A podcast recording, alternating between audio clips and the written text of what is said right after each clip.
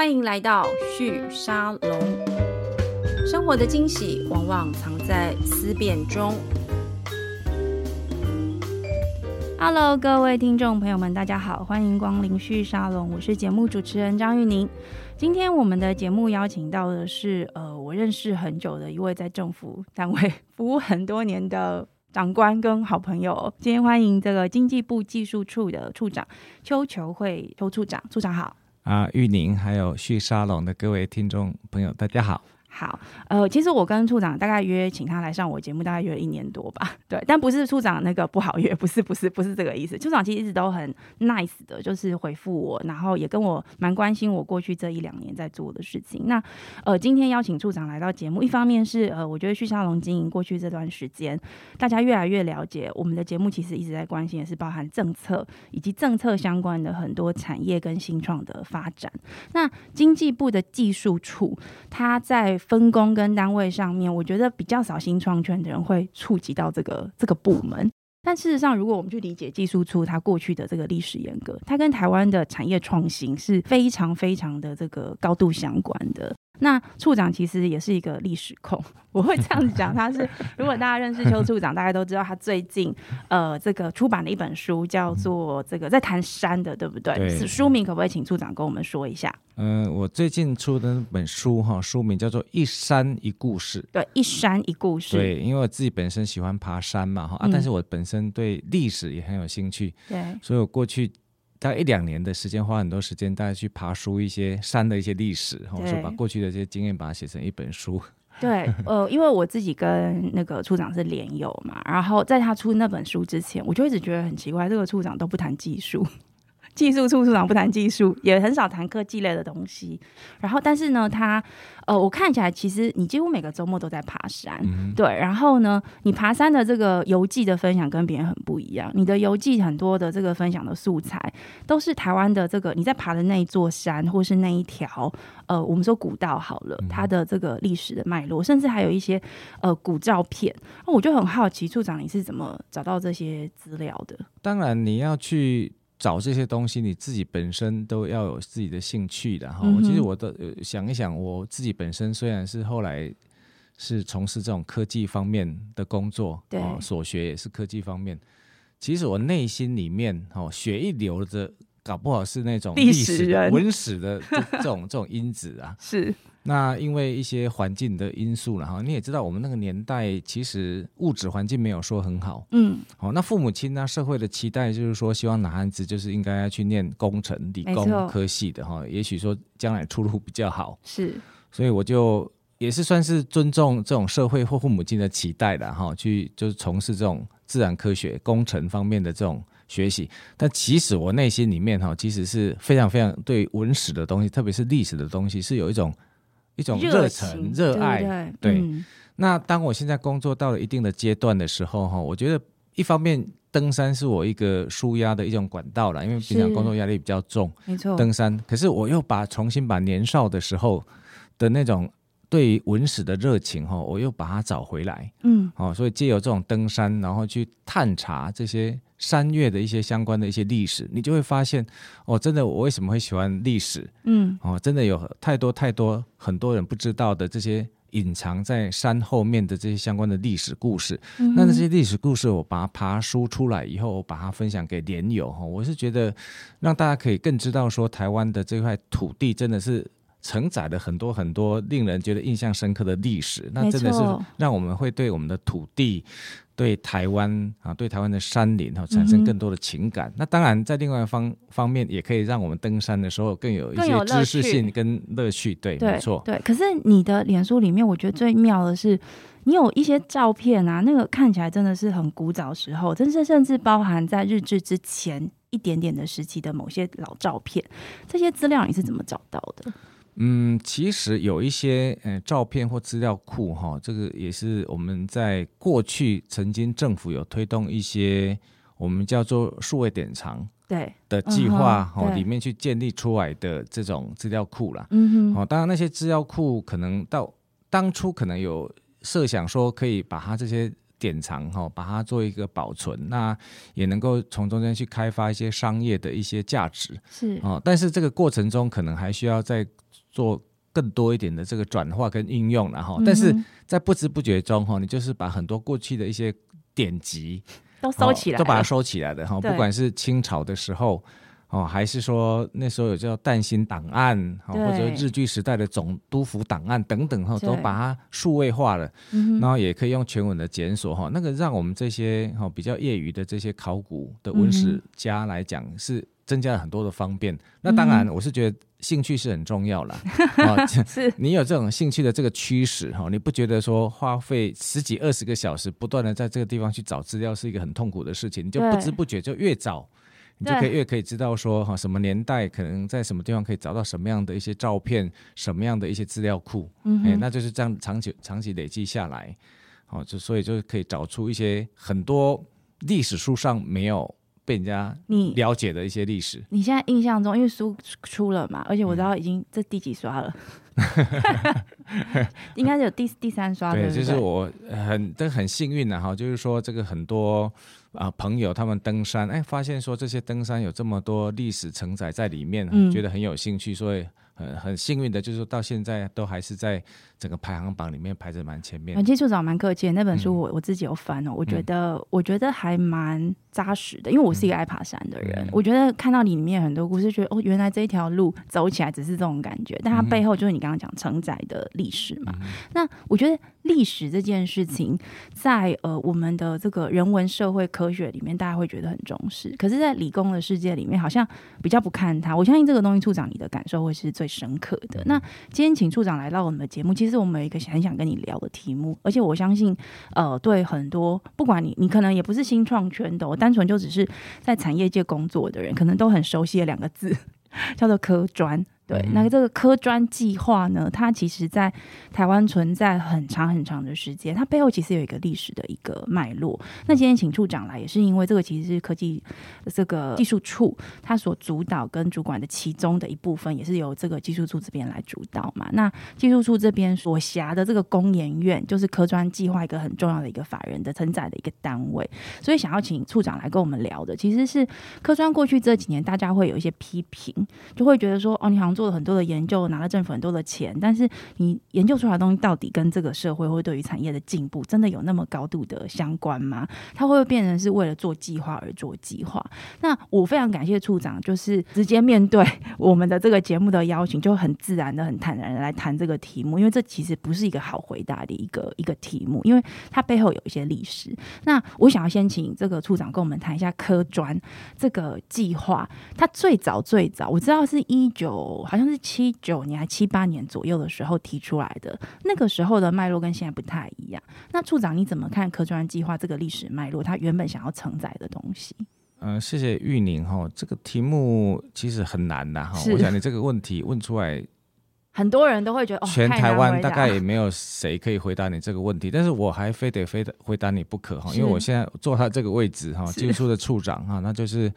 整个台湾的这种科专哦，就在我们处里面去做负责。是，那我尝试着去回答看看呢，哈，就是说，你说一九七几年的那个年代哈，其实台湾的那种研发能量，嗯哼，哦，其实是都还在非常草创的阶段。对，哦，那其实很多企业没有什么的研发能量哦，其实那时候大家主要重视的还是在于说我们怎么样能够去制造。对，哦，能够成本可以低，效率可以高，对，哦，其实是没有什么研发的能量，甚至很多公司都没有什么研发部门，而且那时候好像都是中小企业，都小小小小间的这样对，那时候其实台积电都还没有出现，对，还没有出现，科学园区也都还没有出现，嗯，所以那时候科专的目的就是说，希望由政府点火，嗯，哦，是希望能够政府先做一些带头的投资，对，可以去找出一些啊科研的这些项目，那企业界因为它。着眼于眼前的这种营运，他没有那个能力或资源再去做一些比较未来的布局，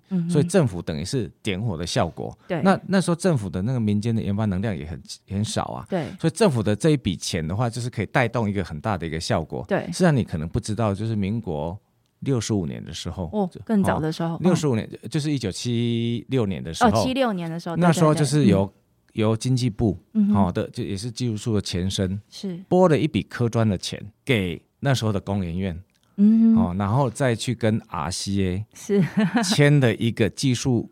移转的一个合约，是，然后我们拨给他一个计划去做这个半导体机体电路的研发。这个就是台积电的台积电的前身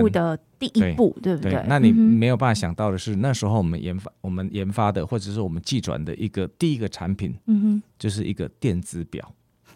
是是一个非常非常的一个基础的一个电子的设施，但是那是是台积电的第一个产品，产品。对，那有了这样的一个产品，技转了以后，有这样科研的投资，对，那我们再继续投资在这个台积电是、啊的的前身，那时候其实是工研院里面的一个工厂，没错，然后再去继续去研发下一代的产品。你看今天啊，这个台积电从工研院 spin off 出去了以后，对，现在可以变成是台湾的一个所谓的一个护国神山。嗯哼，那其实就是当初的这个科专点的这个火，对创造从无到有的一个新的科技。但是你如果说那时候没有用科专去点火，对产业界它不可能拿入拿出这笔钱对，来创造出这个新的科技我我们。可能也没有办法吸引张忠谋从美国回来台湾去带领这样的一个公司。对，当然这个中间这个点的这个火，跟后来很多很多前辈的这个努力，才有今天的成果啦。那个点火可能只是占一部分的这个成果，是。但是也可以可以知道说，那时候政府的这种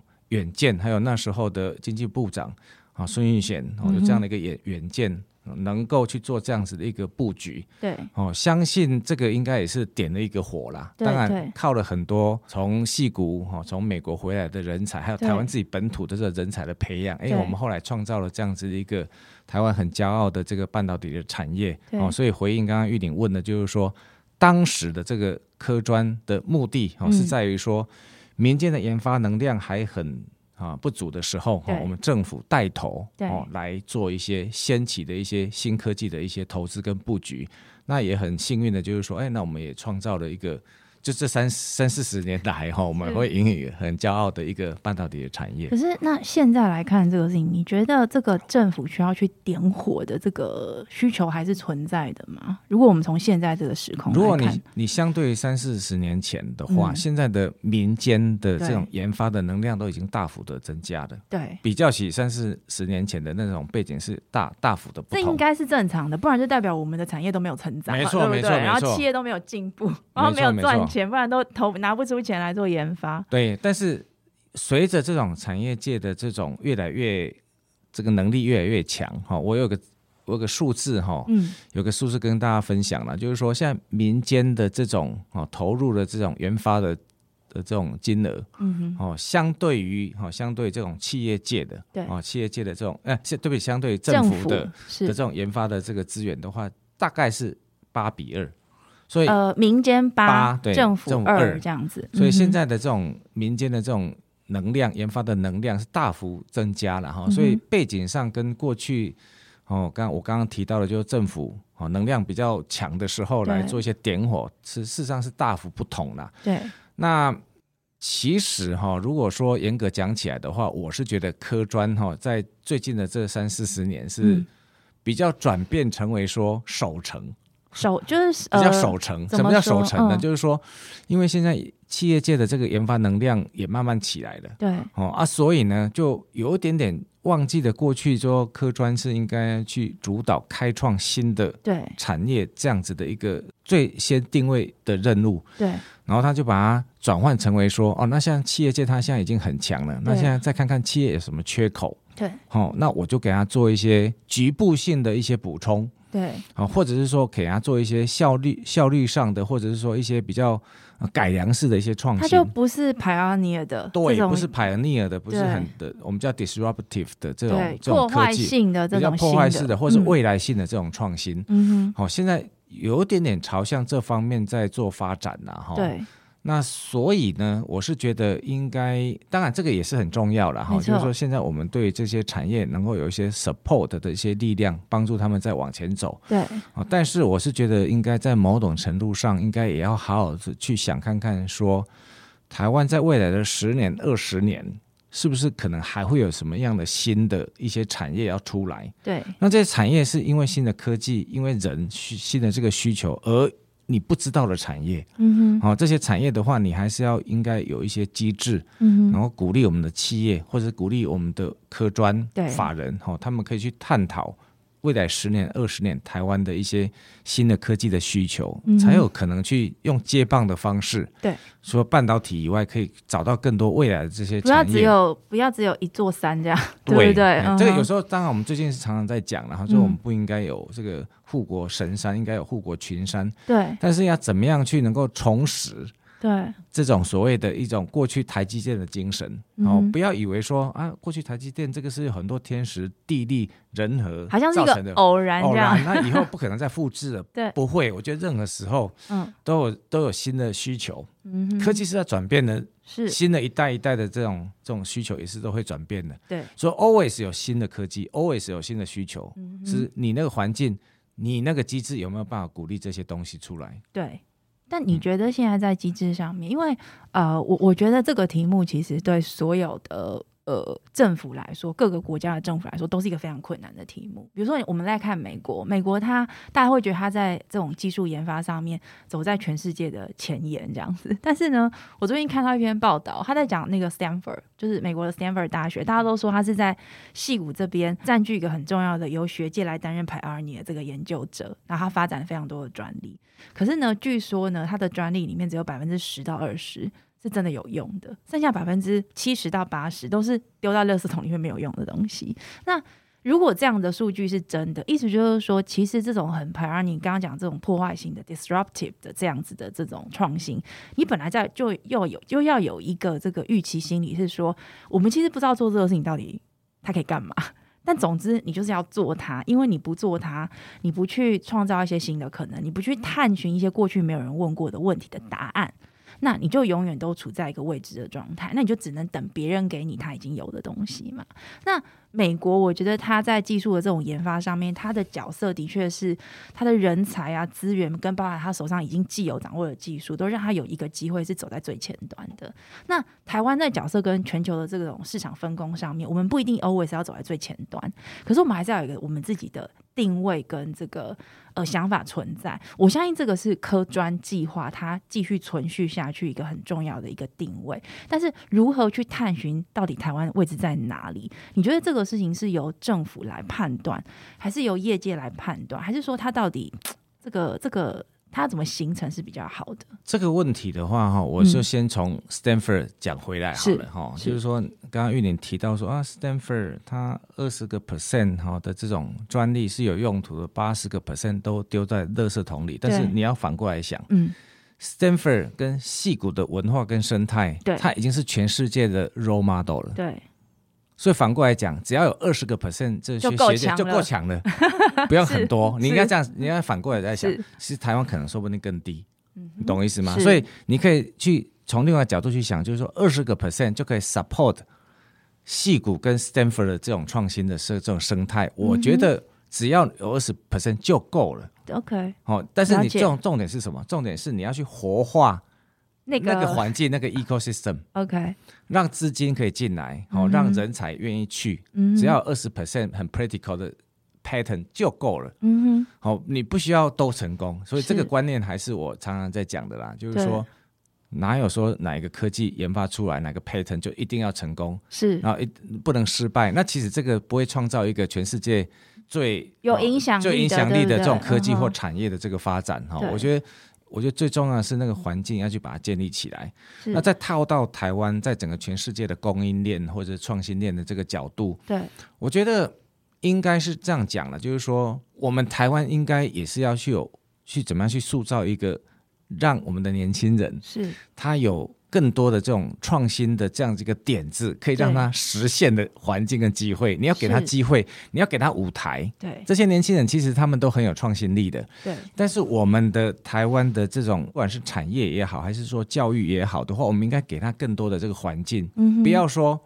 呃，希望他能够，诶，就是能够在一个公司里面领一个安定的薪水，嗯哼，好、或者是说，哎，很不容许容容许失败，对。他要花很多钱去做投资啊，然后如果说没有成功的话，好像又要啊欠一屁股债。对，你这个不是一个很好的一个鼓励年轻人，然后找到未来新的一个机会的这样的一个环境。嗯我觉得 anyway，不管是在台湾也好，在戏谷也好，就是说怎么样去创造一个让年轻人有更多的这种创新的机会可以去落实，而失败的风险是降低的环境。对，那台湾就可以找到未来在全世界的一些创新方面的一些好的一些方向。对。这些年轻人自己会找到方向的，我们政府我们应该给他更多的这个机会。那那在这样子的分工关系之下，我们会有几个这个 stakeholder 嘛？一个是政府的资源跟政府的这些呃协助的这些呃研发单位，例如像工研院啊、自策会过去的这些法人组织，大家会认为这些法人财团法人他的角色就是协助做这些研发，然后再来是民间的这个需求。那刚刚处长你提到这些年轻人，他可能会到不同的位置去，他可能也可以进这些法人协助做这个事情，他也可能会进这个民间企业组织，在这个企业组织。里面去寻找他的这个出路，但不管怎么样，这里面就会有一个供需定位的这个分工关系的最比较好的一个配置跟配饰。所以回到我们刚刚上一个问题在聊的，就是说这些法人组织过去这段时间，你刚好提到他走走在一个比较这个熟成的这样子的一个位置上面。那您担任处长之后，我觉得我我可以看得出来，您在很多的作为上面，其实是希望能够慢慢的去引导这样子一个守城的这样一个态势做一些变化的，但是又不是要他。就不要做这个事。你你我在我看你的很多的做法，其实并不是说就不要他们了，就是哦没有用，或者说现在不需要你们了。不是，看起来是他的角色跟定位要重新再拉起来，重新自我定位跟呃找到自己的一个位置。那你觉得过去这些呃这个法人组织在研发上面，会不会有一个你刚刚讲到类似的状况？他们也在怕失败。也在害怕自己做的东西不够符合市场的需求，然后所以才会变成有一点守成的这样的一个趋势。嗯，谢谢玉女的问题哈，我是觉得守成这个有时候也不是，也许也不是说法人他愿意的啦。对，必须要老实这样讲，这样因为我这样讲的话，有时候对一些法人的先进朋友来讲也是不公平。嗯哼，我觉得它有几个因素造成的。第一个因素就是我刚刚讲的，产业界也变强了。对，没错。哦，本来是我们主攻嘛，对不对？对对那现在产业变强，我变助攻。对。哦，守城也在某种程度上，他是认为是可能也是需要的，也是助攻啊。哈，助攻的这种这种角色也是需要的嘛。嗯哼。另外一个，我是觉得政府也是有点责任。嗯哼。哦，我觉得现在政府也许也是一种，就是大家也怕失败啦。对。好，那当然，这个在这行政立法的这个监督的过程中，哈，也是怕。大家都有点绑手绑脚，绑手绑脚的，然后就是说，哎，我们希望能够，哎，很尽快的，就是能够有一些绩效出来，好，然后大家失败的话，就是要写报告，对，所以因为政府也不需要失败，所以连带的我们在设立一些 KPI 的时候，也不需要法人失败，因为你政府的管考不需要失败，最好的方法就是什么？就做有把握的事情，嗯哼，就你知道你不会错，你不会错的事情，就是有把握的事，甚至于说已经。根本就做出来的东西的，哦，已经做七八成的东西了。对，那这样的话，最确保它不会失败。它不会失败的方法就是，比如说有专利可以拿呀，等等的这样子可预见的 KPI，对不对？专利这个部分，当然它一定是还没有申请专利的。我刚刚讲的是说，这个技术本身的选择，它一定是比较有把握的，或者是已经是甚至让已经有一些初步的成果，他可以确定他一定成功的，他才给你做。所以他就不可能是排行列的东西，对不对？不太可能。相对来说，对对，因为你对排行列的东西的话，是可能是未知的东西，是有风险的东西。但是那些东西在现在的制度里面是比较不容易出来的。对，因为你做失败的话，你可能会被处罚。嗯哼，这个讲起来的话，就有点是。政府本身的一些制度上面的东西，也会使得这些法人朋友们去选择一些比较有把握的一些题目。那这个事情，你觉得要怎么样去翻转它，或者是引导它有一些变化呢？我想这个问题。蛮复杂的啦哈，因为这个是经过了数十年对啊的一个科研的一个计划也好，或者说整个研究机构的一个文化跟生态的一个改变，没错。所以第一个就是刚刚玉宁有讲的，就是说我们也去尊重这种转变哈，也是因为时势所趋嘛哈，应该去做从主攻去变助攻的角色。对。那除此之外的话，我是觉得我现在是鼓励，就是说我们应该是不是也有一部分的科专的资源？对，应该也是要。回到过去我们草创的时候的这样子的一个精神，去找到一个 always 有未来的这种，不管是技术也好，产业也好，它的机会在哪里？对，应该也要去做未来去做投资跟布局了哈。所以我现在的做法就是说，鼓励把一部分的这些科专的资源哈，就是说不一定要就是全部都去做助攻的角色，嗯，应该去想一想，然后多害一些年轻人，是。有这种创业家精神的这些年轻人，对哦，国际的思维也比较好的一些年轻人，由他们去发想看看，就是说我们未来的这些科技，哦，将来的方向啊，在什么地方？那我们就是给他一些科研的一些资源，让他去找新的机会。是重要的是说，我们应该要给他一些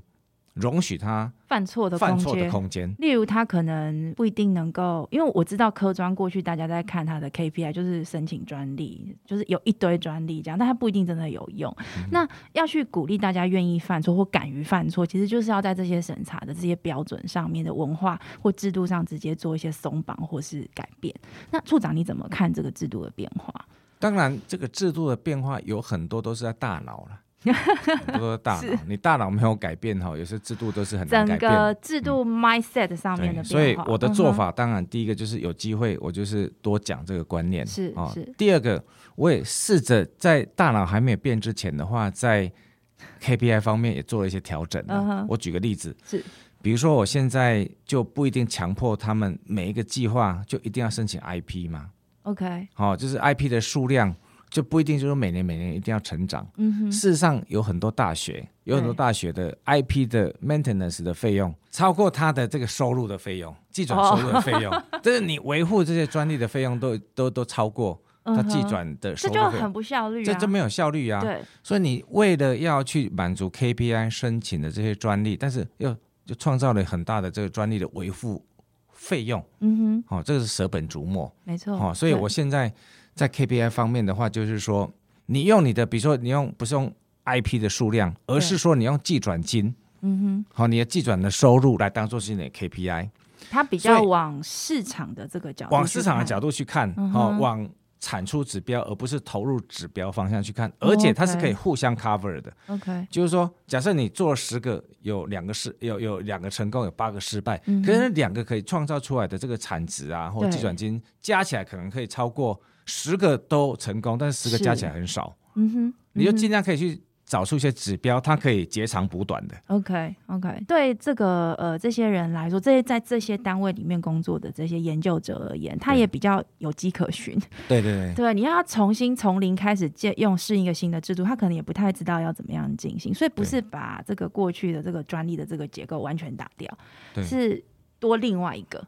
对，从营收面来看，我我再我再讲个观念，再要嗯。回到你刚刚讲的戏骨，是。戏骨的观念跟台湾的观念差别在哪里？戏骨的观念就是说我成功率很低，对。但是我创造一个成功以后，它的期望值很高的一个成长，没错，所以它是用成功率乘以你成功以后的这个 expectation value 所以才才的成长。叫做风险投资嘛。对，那对。我们如果说台湾用现在的制度来讲的话，嗯。就是成功率是很高的百分之百，但是每一个成功以后，它创造出来的 expectation value 是很低的，是刚好倒过来，刚好倒过来。但是你用成功率低，但是你的成功了以后是创造指数型这种成长，嗯哼，它所创造出来的价值就是现在的细股。嗯哼，可是你每个都成功，可是你创造出来不是很高的这个价值，全部把它 summation 起来，也不会创造出细股的价值。对对对，所以我刚刚回到刚刚玉林那个问题的话，我觉得你创造一个环境是是容许失败的，可是你成功的话，它可以创造指数型的成长。嗯哼，好、的那个环境的话，我是觉得现在台湾比较缺乏一点。像刚刚处长你讲的，大脑要换真的不容易，mindset 的转换它是一个文化性的一个转换。现在的这个科专，或者是说我们说不管是法人，或是企业科专，或者是这个呃学界科专，大概都有类似的状况，守成的程度还是稍微比较高一点点。那如果要转换成刚刚强强调的这种这种破坏性的这个程度要变高，它的文化转换速度。我相信不太可能在一两年之内就改变。如果这个事情那么容易的话，就不会是一个累积三四十年的问题了。那处长，你在这边担任这个呃技术处的这个主导者的这个角色也有快两年的时间了嘛？你觉得这两年有推动出一些什么有趣的一些案例，或者是一些变化？对你来说，你觉得那已经有慢慢的去实现你心中想象的那样的一个比较好的一个模式吗？就是刚刚玉林提到的哈，就是说这个有一些是经年累月哈造成的哈，对。要一下子要改变很快也是很难的哈。嗯。但是我的策略的话，就是说第一个我是觉得说，在一些相关的规定法规的部分嗯。哈、可以去做一些调整啦。是。哦，所以我大概在今年的时候，哦，大概我记得好像是一月的时候嘛，哈、我那时候就是把经济部的研发成果与运用归属的办法，哦嗯哼，这个是过去从科技基本法的一个执法的定定，但是它就是经济部的科专对啊、法人科专、业界科专、学界科专整体的一个。的这个办法，好、嗯的这个过程，其实我增加了一个章节哈、嗯我叫做新创专章。OK 哦，这个新创专章其实是中华民国第一个在创业方面的法律的哦依循，真的哦过去都没有。OK 如果说你们对这科技法律够了解的话，嗯。我们过去的科技法律叫做技转法规，对，没错，技术转移。是技术转移的。因为我们过去学美国的那个拜杜法案，在一路过来都是技术移转的。对对对。就算是你科研的机构要技转，要要成立一家新创公司，也是成立一个公司再寄转给他，对，这是过去的做法传。统做法。我们知道很多所谓 spin off 就是就是用这个方式出来，或者是你成立了公司，把这个技术转移过来这样子。但是那个技转，哈、那个技转，你原来技转的逻辑是应该是有点像是公开招标这样，对，有很多公司要来技转，你都同时可以非专属授权给他，这是原来技转的精神，是也没错了，哈，因为过去台湾投入资源就是要尽量能够扩散更多的厂商，可以运用这样子的一个机制啊。是可是新创就不是玩这个啊，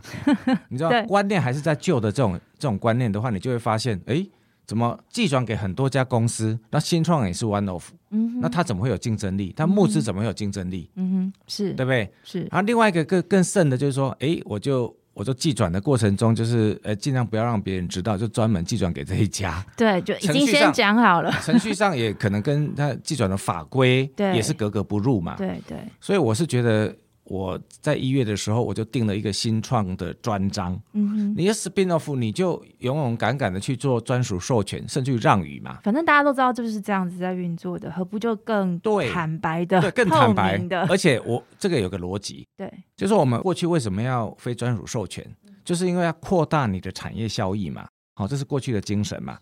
那你现在新创的这样趋势起来了以后，你让他去专属授权或者是让与给他，他有竞争力，他可以募资到很多的钱，他有一天可以变成护国群山之一。它可以创造出来的产业价值、跟就业、跟税收是超过你同时授权给很多家厂商的。没错没错，这个逻辑如果想通了，哎，你就会觉得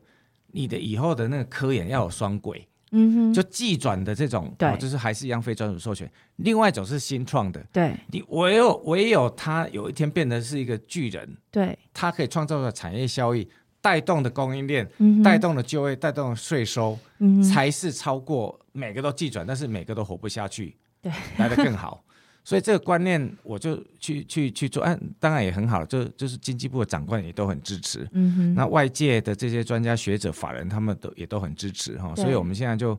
定了一个新创的专章。是。好，那你在一些相关的这些授权，对。哦，海外的实施，对。哦，募资，哦等等，哦，我们就做了一些松绑，哈、让他可以走这个程序的话，就不用走过去的那种寄转的路线了。我想这个这是我最近一个比较有一些进展的一些东西哈、那让他们在一些法规的一些运用上可以更优化。我觉得这会不会某个程度也会有机会可以去鼓励现在正在法人单位里面做一些比较 pioneer 研发的一些呃研究者或研发者，因为。我我们去看学姐，大学里面其实很鼓励教授要出来创业。这个一样是在这个这科技基本法修订了之后呢，前科技部长陈良基部长那时候还有推一个东西嘛，就是说你这个初期的这个技术股的课税。把它松掉，不要你一拿到股份，你就要对它课税，它根本就还没有实现利益。那刚刚这个处长你谈到的这样子的一种技转，让它有一个针对新创的办法，我觉得它某个程度其实也是要让这些拥有技术研发的这些人，因为刚刚为什么会有就实实物上面为什么会有这种，其实你就是大家都不是真的公开超标，是专属给某一个团队，就是因为那个技术就是他做的啊，那他做的，他来成立这家新创公司，在营运上面各方面长期发展其实是比较合理的。那你让这个事情正常化了之后，我在想是不是也有机会可以让在法人里面做这些研究的这样子的一些。呃，研究年轻的，我知道里面有很多是年轻的这个研究者，他们也比较愿意在这些地方占用既有的资源，去找一些比较难的题目，尝试看看？呃，原来在科技基本法哦，原来在科技基本法里面去解决，嗯哦，去解决这个课税的问题哈，是它不是在科技基本法里面解决的，嗯哼，它是在产创条产创条例里头嗯，OK，哦，当初当然陈陈良基在当部长的时候，那时候我是产学司的司长嘛，对对，那我去跟老东家，嗯哼，哦，就是跟工业局去对协调，就是说嗯是不是可以，因为科技基基本法没有注册的法规嘛，嗯哼，去拜托工业局，哦，是不是可以在产创条例里面去放一个，也是跟新创就是创业的人所取得技术股可以缓课税，是放在产创条例里面的。OK，可是对他们来讲的话，其实就经济部他们对大企业的辅导是比较熟悉的。对新创比较少，对新创是比较少，因为新创大部分都是在中小企业处，工会局是比较不是那么熟悉。那当然，我到科技部了以后，我是比较了解这些新创，你要给他一些好的一些法规，对他才有意愿去拿技术股啊，不然拿技术股的话就付付现金，对不对？对他有时候都要卖房子去付现金对的税的话，他怎么会有意愿？你根本就扼杀了很多学校创业老师他们的一些动机嘛没。错，所以那时候就是在厂创条例里面去做了这样子的一个缓课税，那哎、嗯那把这个观念好好的去跟财政部讲，财政部他们也认同啊。是那我们两年以后，我们再提的一个更精进的版本，嗯叫做熟地课税。好、那个是比照员工分红课税，哦，就是把，取得的股票跟处分的股票哪一个比较低，你就用哪一用个来克哪一个来课税，嗯哼。这个可以解决什么问题？嗯，解决他有一天他如果说这个公司如果是剩下一块钱，对。啊，面值剩一块钱，那他不用用十块钱来课税呀、对。给他更更增加诱因。有一天就变成一百块了，他还是可以用十块钱来课税。嗯，我觉得，好、你这些观念、这些理念都很好，但是你要给年轻人，还是要真正给他诱因没的。错没错，好、我想这个部分我就刚刚玉林提到的话，我就把我过去在啊科技部的那段跟你做一个补充。是那一样的，回到我我刚刚讲的新创专章的部分。对，哦，我们现在因为取得技术股跟啊、技技软金要上缴政府的科发基金嘛。。对哦，我这一次也也是经济部第一次哈、我就是说你取得技术股，对，你上缴给这个科发基金可以减半。好、哦我我这次也做了这一次一个诱因的设计，诱因嘛，也是诱因的设计。你应该让它有更多的诱因，对，不然你说啊，你希望去出去创鼓励去创业，我请问你，玉玉林，就是说你今天要领薪水，好、是领公院的薪水，还是要领新创的薪水？嗯，第一个薪水你还不一定比公务员多，没错，因为新创都不赚钱，在你能够领多久 对，你也不不能确定领多久，所以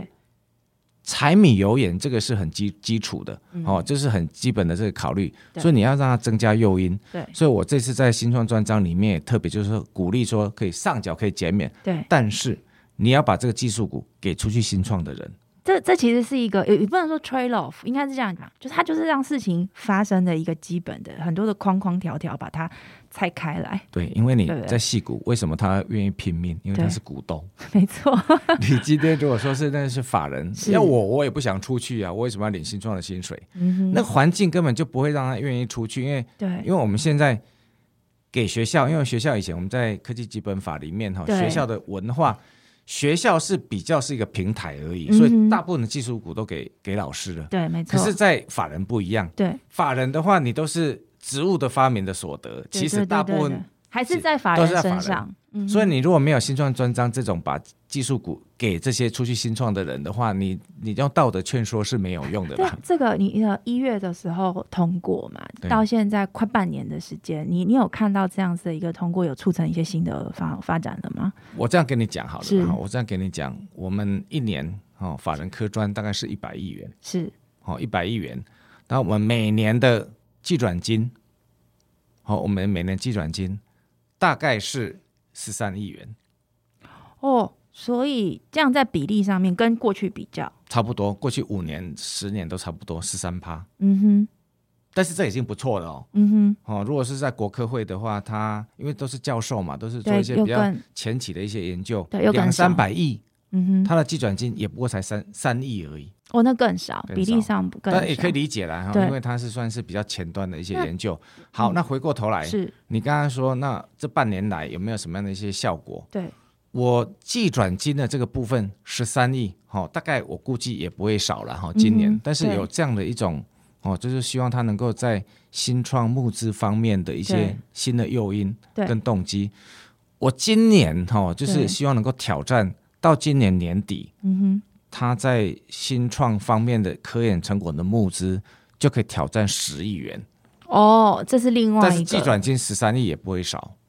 我懂，就是说你你让他的这个呃往新创的这个资金的活络上面，它它不只是技转而已，对，是这个技转出去之后，它创造这个产业创新募资的这样的能量，它也能够带动起来。没错对。对那过去的计转金的话，因为一百块只要给你十二、十三块的对计转金嘛，对不对？对为什么？因为因为人家产业化是人家产业的事情他不会给你后面的事情，后面的事情，就是 TRL 就七八九，人家是厂商去做嘛，对对所以他不会对。给你很多的计转金嘛。对，你等于是半生不熟的技术，你就把它卖掉了嘛。但是你今天如果愿意去新创，人家产产业愿意投钱，对。哦，这就就不一另样了、外一个。这另外一个考虑了哦，人家愿意嗯投钱。那我问你，今天法人如果说知道说这个是你下半辈子将来要去这个公司营运，这个选题重不重要？超级重要，对你懂我意思吗？你如果说把它寄转给别人，嗯不是你的事情就不重要啦。嗯哼。不是说不重要了，就是相对起来就比诱因啦，我觉得还是回到人性，所有的制度它要面对的是人性嘛。那呃，最后我我想要跟这个处长分享，就是请你分享一个经验，因为之前我在也是在你的脸书上面看到的，就是你有把很多寄转的技术，好像是带队到红海，还是红海跑到 你技术处这边的单位，就是好像是刘董刘永伟刘董事长他自己亲自带着团队去看呃政府这边研发的非常多的重要这个计划的这个研究成果，然后在这里面促成直接的合作。这个做法，你觉得你想要促成的效果是什么？哎，我先讲一下这个事情的缘由了哈，就是说我们在每年有一个台湾创新技术博览会，是，哦，泰展里面的话，我们就是会把我们一些科研的一些成果，是用评选的方式选出我们当年度表现最好的一些科研成果去展示。那那时候的话，就是有某一家的这种啊集团事业，他看到以后，他就觉得这个很好，对，所以他就觉得说，是不是有一些技术的话，可以跟我们的这些法人科专的这些成果去做合作？好，因为企业当然现在企业的研发能量是很强的啦，可是问题是说，他们还是觉得说，在一些呃项目上面，如果说可以有法人的助攻的话，可以让他们的的能力更强。哦，所以我们就促成了一个跟某一家集团事事业去做一个直接对接的，嗯那对接的这个成效因为反应很好。哦，所以我上上次碰到这个李所长还李执行长。李维斌，李维斌执执行长哈是，那我就跟他提个建议，我就是说，嗯，我觉得红海它也是一个啊，在科技方面的各种事业上面哈，绿能啊哈，或者说电子方面有很多的这种啊科研对，啊的这个项目，那刚好你啊执行长他也是他在啊红海研究究院。对，没错。那这个东西的话，是不是能够也能够大家互相去激荡看看有没有什么样的一些，项目的话，这个可以来满足这个企业发展的需求？对，那对我来讲哈，其实我在某种程度上也是希望能够有一点点让法人可以离开那个舒适圈呐、因为有人讲，但是这个可能这个就是不一定是事实啊，就有些人讲说啊，你你工业或什么计转对象都蛮固定的对，哦，就是但你也不能怪啦，我觉得这可能也许也跟脉络有关，网络脉络有关，呃而且对？不对学学习曲线的问题没，错。哦，习惯呢各方面哈，不一定是什么特权或什么了哈，对，但是我把它拉出这个舒适圈，能够去跟企业互相去激荡，对，好，直接去 PK，那人家这个企业天天在外面做生意的，对，要的技术都一定是很硬的啦。嗯哼，哦，所以我希望他去去报，然后大家去互相去激荡，哎，他他们可能会觉得说啊，这个东西真的是人家产业要，还是说人家产业根本就不需要？是，所以我做这个事情的话，应该不是针对大的事业集团了，而是有个机会让工业的人走到外面去，啊多跟一些不同的人，是，大的产业也可以，中小企业也可以，是大家直接去做对谈。了解，哦，解那那能够去符合产业界的需要，才你的投资才有意义。就算是助攻，也要投资在在有价值的事情有价值的事情上面对啊，没错。那后来哎，反应也也很好啊。嗯哼，哦，我觉得这样的话，就是可以多让我们政府在投资在法人的一些科专的一些资源的投资更有效益。是好，我相信工研院都是很优秀的人才啦，哦是，也帮助我们士比例很高，帮助我哎们台湾过去产业发展可以是说是功不可没了哈、嗯但是我是觉得，哎，如何在新的挑战的情况之下，可以让现有助攻的角色能够有更好的选题是跟发挥。另外就是拨一点资源来想想未来啦，是哦，就想想未来，然后我们用一些科研的一些法规给它做优化，是。在 incentive 方面也给它做一些优化，是。哦，让我们的这个科研的布局也能够有助攻的角色，同时也可以兼顾未来的这种新的科技的需求。是，那我想台湾未来的机会还是。很值得期待啦。是，谢谢处长今天呃很详详细的来跟我们聊了一下他担任这个技术处处长之后推动的一些重要的政策。因为呃我一直在观察这个处长的脸书，除了这个山爬山的分享很多之外呢，因为我自己也是一个爱爬山的人，我在观察你偶尔会分享的一些跟技术处有关的一些发展，我都看得出他背后有一些。想法跟思维，那今天很高兴，就是呃，在很短的时间之内，让处长跟我们说清楚你的看法跟想法，可以感觉到，就是说，我们我们对于政府单位的一些角色跟设定哦，那个期待其实还是可以有的，因为勇于认识着公务体系的这些领导者，当他看到这个问题的前因后果，在里面找出一些最关键、最重要的这个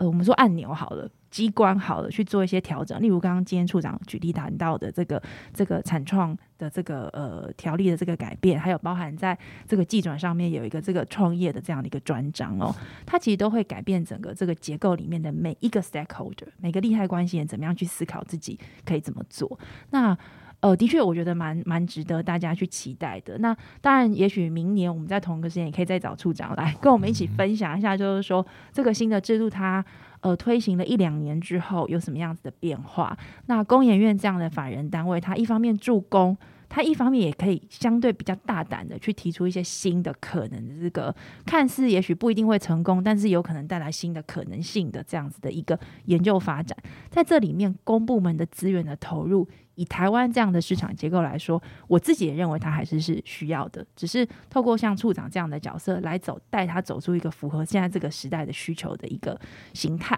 这个我我觉得会是值得大家呃多去思考跟讨论。那也谢谢处长今天来到我们的节目里面，希望之后还有机会能够邀请你来节目里面再跟我们多分享。好，谢谢玉宁，还有谢谢各位听众朋友。好，谢谢呃大家今天收听我们的节目。那如果你喜欢我们的内容，可以给我们的五星评价，并且留言，也欢迎在各大平台跟 Instagram 上面按下追踪。那么下一节更新我们就会自动通知你喽。谢谢大家，我们下一集再见，拜拜，拜拜。